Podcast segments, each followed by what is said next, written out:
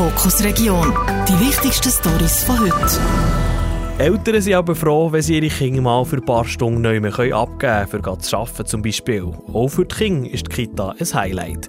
Das Bio wird die Kita mit saniert. Jetzt ist klar, wie das in Zukunft mal könnte aussehen könnte. Das Siegerprojekt aus dem Wettbewerb dazu steht fest. Stella Frank aus der Redaktion berichtet. Der Charakter des Gebäudes soll erhalten bleiben. Das war das Ziel der beiden Architektinnen der Werkgruppe Bern, die die Sieger Vorprojekt ausgeschafft haben. Franka Riva ist eine von diesen beiden Architektinnen. Sie hat besonders auf drei verschiedene Punkte geschaut bei diesem Projekt. Das wäre einerseits eben Substanzerhalt, also dass wir möglichst insbesondere auch das Material vom Rohbau lassen.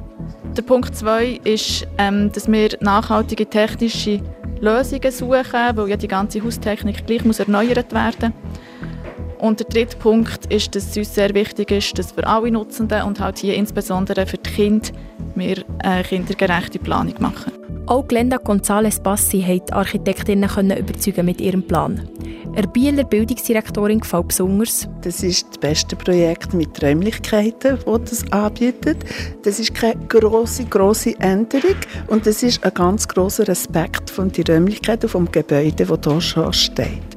Aber auch aus pädagogischer Sicht wird der Kita Med vieles besser, wenn sie desaniert ist. Da ist die Leiterin Monika Scher überzeugt. Also ich denke schon die erste Idee mit dieser Bank, die äh, vor die Fenster kommen wo die Kinder wirklich darauf aufsteigen können, ist eigentlich auch so ein Abschiedsritual, dass die Kinder noch den Eltern winken wenn sie gehen, äh, wo wir jetzt einfach halt mit Lüpfen oder mit irgendeiner Stuhlsucherstellen machen. Und das ist dann auch so wie halt natürlich gegeben, dass die Kinder selber raufgehen und fördert natürlich auch die Selbstständigkeit der Kinder. Aktuell steht die Stadt Biel noch ganz am Anfang von dieser Planung für Kita-Sanierung.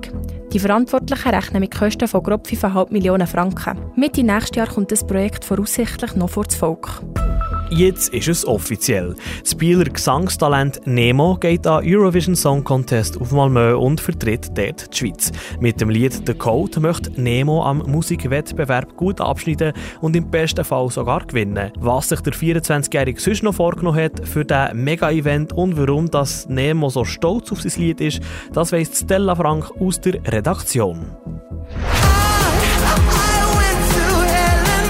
So tönt der Song, den der Bieler Sänger im ESC performen. Es sei schön, mit einem Song zu gehen, den die Leute in der Schweiz vielleicht nicht von ihm erwarten, sagt Nemo. Er sei sehr stolz darauf. Ich bin unglaublich happy mit dem Song, weil ähm, es ist wirklich ein magischer Moment in diesem Raum und ich kann immer noch nicht genau, genau erklären, wie alles ins Rollen ist aber am Schluss von dem Tag haben wir diesen Song gehabt. Ich meine, er ist noch, wir haben dann weiter produziert, ähm, wir haben den Song noch geschliffen, aber alle Vocals sind drin gewesen, alle, alle Texte sind geschrieben gewesen am Schluss von dem Tag. Es ist eine Momentaufnahme und ich glaube, das ist mega schön an diesem Song. Neben dem Song entscheidet auch der Live-Auftritt darüber, auf welchem Platz das man im Eurovision Song Contest landet. Der Bieler Sänger, der sich kürzlich aus non-binär hat geoutet, freut sich auf einen Auftritt im internationalen Scheinwerferlicht. Er hat ein klares Ziel vor Augen, meint Nemo. Mein aller, aller, allerbestes geben, ähm, was Staging und was die Bühnenperformance angeht.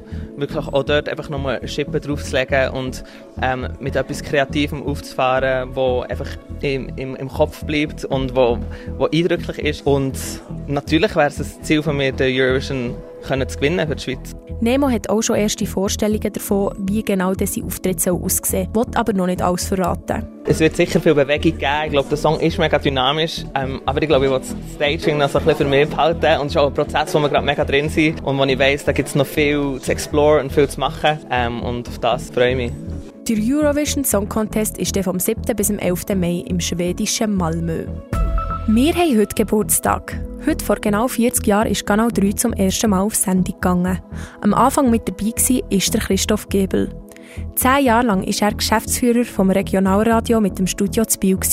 Heute ist er in der Geschäftsleitung vom Schweizer Radio und Fernsehen. Der Robin Niedermeyer aus der Kanal 3 Redaktion hat Christoph Gebel zum Interview getroffen. Er hat als erstes von ihm wissen, wie er jetzt auf diese Geburt schaut. Ja, es ist natürlich 40 Jahre, ist schon ziemlich ein Bretsch. Also das ist recht weit weg. Auf der anderen sind gewisse Erlebnisse und äh, Gedanken natürlich da. Ich habe wahnsinnig Freude einfach. Ich finde es uh, unglaublich schön, dass eine Sache, die man äh, kreiert hat, so lange her hat und dass es noch gibt. Also ich bin schon äh, erfreut, dass unser Projekt von damals 40 Jahren floriert hat. In dieser Zeit ist viel passiert, nehme ich an. Ähm, was ist vielleicht so ein, ein Highlight? Ein paar Erlebnisse sind schon sehr erfreulich. Wir haben viele ich habe viele Hockey-Matches kommentieren, äh, die spannend waren, interessant waren.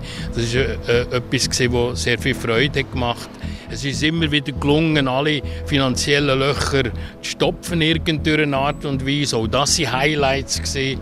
Und ich denke auch die Integration in die Mediengruppe in Biel, wo äh, ja jetzt alles zusammengefasst ist, ist ebenfalls ein Highlight in der Geschichte von Canal, weil das hat äh, die Zukunft gesichert und Stabilität gegeben. Für die höhere Zeit, die ihr seid, erlebt beim Kanal 3, wie hat sich das Radio machen verändert?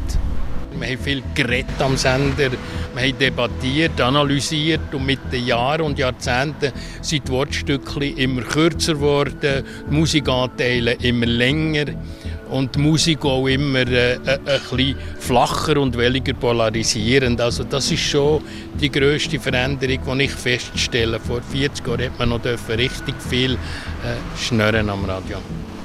Das eine positive oder negative Entwicklung? Ich tue es nicht bewerten. Ich sage einfach, äh, das Publikum bestimmt am Schluss, was es hören will.